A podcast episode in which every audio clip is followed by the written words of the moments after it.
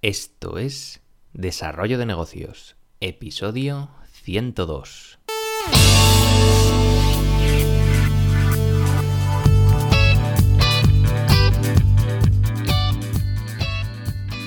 Muy buenos días, ¿qué tal? ¿Cómo estás? Bienvenido, bienvenida de nuevo al podcast Desarrollo de Negocios, el programa donde ya sabes, hablamos de ideas, casos, estrategias, en definitiva de todo aquello que pueda ayudarte a crear y mejorar tus propios proyectos. Al otro lado del auricular, ya lo sabes, Álvaro Flecha, me puedes encontrar en álvaroflecha.com donde te ofrezco mis servicios como consultor en desarrollo de negocio. Y bien, vamos a hablar hoy del tema del día. Hoy no te traigo un caso, hoy te traigo una reflexión sobre el tema del eh, crecimiento dentro de los negocios. Eh, crecer eh, como negocio no tiene por qué ser bueno o ni necesario siquiera. Y bueno, es que estamos constantemente bombardeados un poco con la idea de ir siempre a más. Hay que ser más grandes, hay que ser más fuertes, en bueno, esto en cualquier ámbito de nuestra vida. Pero ya en el mundo de los negocios, eh, realmente es necesario y sobre todo positivo el hecho de, ser más grandes. Bueno, vamos a, reflexionar un poco sobre, sobre, este tema. Y es que hace unos días pues leía un, artículo sobre algunas desventajas que tenía el hecho de, aumentar el tamaño de nuestra empresa. Eh, con aumentar de tamaño pues me refiero a pasar de ser una empresa pues por ejemplo eh, unipersonal, de que eres tú solo, un freelance, como quieras llamarlo, o bueno, quizá tienes un socio, digamos, vamos, algo muy pequeño, un proyecto muy pequeñito, a, ser algo ya más grande que implique trabajadores, que implique cierta burocracia y, ciertos mecanismos que realmente no, nos van a resultar muy útiles a la larga. Eh, si lo piensas bien, eh, sí que se nos eh, mete por todos lados esta idea de que los proyectos tienen que crecer, que tienen que dejar de ser mini empresas para ser algo pues, más, más grande, con más renombre, con, más amplitudes. Y bueno, ¿qué pasa si nos encontramos eh, pues bien, a gusto, en, este pequeño mundo de siendo autónomos, siendo freelance o siendo un par de socios? Pues además de ser una decisión personal totalmente respetable, desde luego, pues también tiene algunas eh, ventajas frente a empresas de mayor tamaño. Vamos a ver algunas de ellas. En primer lugar, eh, siendo pequeño, pues vas a ser dueño de, tu vida. Y es que uno de los motivos por los que cada vez existen más pequeños proyectos de esta forma unipersonal, de autónomos, de freelance, de mini empresas, es que cada vez queremos más autonomía en nuestras vidas. Si trabajas para ti mismo o como mucho, pues eso, con uno o con dos socios, pues al final más o menos vas a controlar pues eso, tu ritmo de vida, eh, tu trabajo, vas a poder distribuirlo pues eh, como te da un poco la gana, si quieres trabajar a las 3 de la mañana, pues trabajas a las 3 de la mañana, si quieres, eh, bueno, como tú quieras, básicamente. Y es que claro, cuando las empresas comienzan a crecer, se empiezan a incorporar ya más miembros, eh, empiezan a surgir ya nuevas responsabilidades, empieza a ser difícil coordinar todos esos movimientos y provoca que, mucha gente pues acabe quemándose cuando sus proyectos eh, empiezan a crecer de esta forma, porque lo que era un proyecto así eh, planteado para una persona o para dos, para mantener un ritmo de vida adecuado a tus requerimientos y empieza a crecer y ves que eso te supone cambiar tu vida, pues mucha gente es lo que le pasa, se acaba quemando. Y de hecho, en los últimos tiempos está surgiendo una, estrategia de recursos humanos eh, que se llama ROWE, eh, o sea, eh, es un acrónimo en inglés, Results Only Work Environment, que bueno, esto se basa en pagar a los empleados simplemente por cumplir sus objetivos, sin importar cuándo o, cómo los cumplan. Pues eso, intentando aplicar esta autonomía que, de la que hablábamos, que es tan importante para muchas personas, pues a los empleados de, empresas de cierto tamaño. Y es que, claro, esta autonomía cada vez, yo lo estoy viendo, que, se valora muchísimo eso de, de tú simplemente cumplir tus objetivos y que la empresa pues tampoco te ponga pero si quieres trabajar desde casa o quieres trabajar con X horario, pues es algo que es una tendencia que cada vez toma más fuerza. Más ventajas de ser pequeño. Pues que cuanto más sencillo es mejor. Y es que dicen que la solución más simple, pues eso, es, la, más, eh, la más acertada, suele ser la, mejor. Y esto se puede aplicar perfectamente al mundo de las empresas.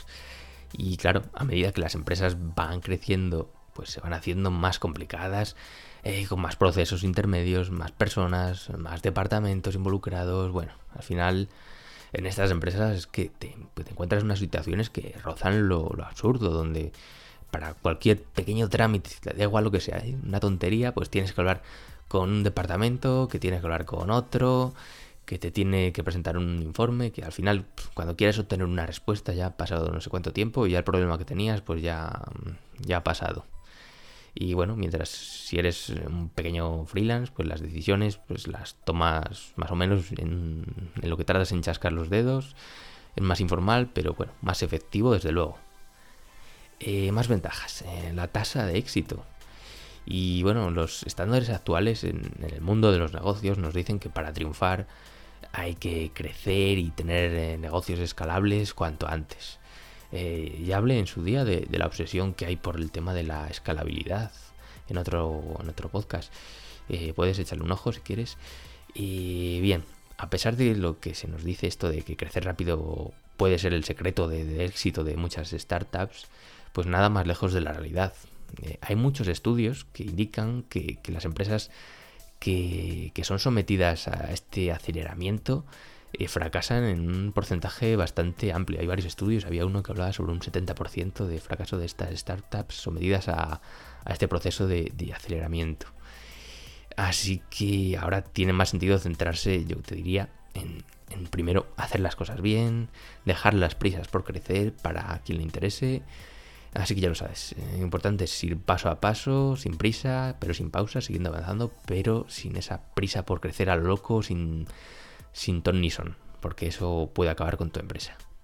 Otra ventaja hace, hace referencia al tema de la resiliencia, que bueno, ya, ya hablamos en su día de, este término tan, tan raro, y bueno, para refrescarte un poco la memoria, pues eh, recuerda que la resiliencia viene a ser pues la capacidad que tenemos los humanos para superar eh, situaciones adversas e incluso pues, obteniendo aprendizajes de, de ellas. Eh, para algunos empresarios de éxito, la resiliencia es la clave fundamental para, el éxito en los negocios y, por encima incluso de, los estudios, de la experiencia, bueno, de todo.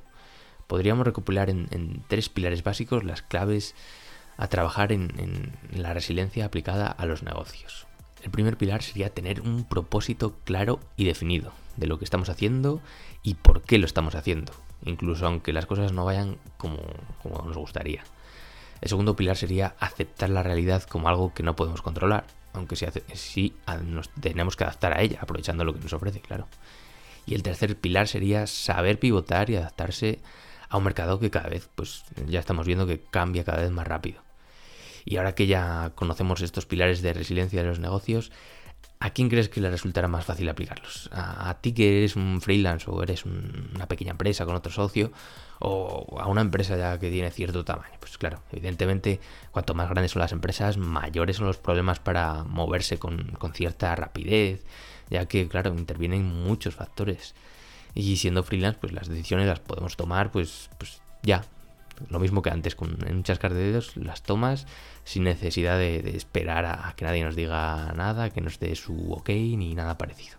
Y una última ventaja de las muchas que podría haber dentro de, esta serie de ventajas de ser pequeño frente a ser una empresa de más tamaño, pues sería el tema de la facilidad para tomar riesgos, porque siendo pequeños podemos correr riesgos más fácilmente de lo que harían las compañías eh, más grandes podemos probar ideas de forma más sencilla, pues hablando de tú a tú con los clientes eh, y conseguir seguro de una forma más fácil un feedback que, va a tener más calidad, más sincero, más humano.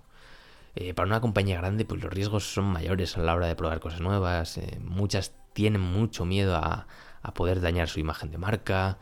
Y bueno, además de, esa dificultad de, poder empatizar de una forma más, más cercana con los consumidores. De hecho, hay casos que, suceden en, grandes empresas que crean nuevas compañías para probar nuevas ideas en el, mercado, para intentar eh, no sufrir estos riesgos que, de los que hablábamos ahora. Y bueno, estas solo son una serie de ventajas de ser pequeño, de las muchas que podría haber. Eh, desde luego hay muchas más, así como inconvenientes, que no hemos hablado de ellos. Pero lo que deberías primar sobre todo es eso, tu decisión personal, ya sea si quieres tener un ritmo de trabajo pues bajo tu control y ser tú quien tome la última decisión, pues claro, ser pequeño es ideal y no tiene nada de malo que no te metan en la cabeza que tienes que crecer sí o sí para triunfar, porque al final esto se trata de, disfrutar eh, con tu empresa y no, no, acabar quemado como hemos visto que puede pasar si creces eh, cuando no debes. Y bueno, hasta aquí esta pequeña reflexión de hoy. Si te ha gustado, pues te agradezco tus valoraciones en iTunes, en iBox o la plataforma desde la cual me escuches. Y por hoy no me enrollo más, nos escuchamos mañana con un nuevo episodio. Un saludo.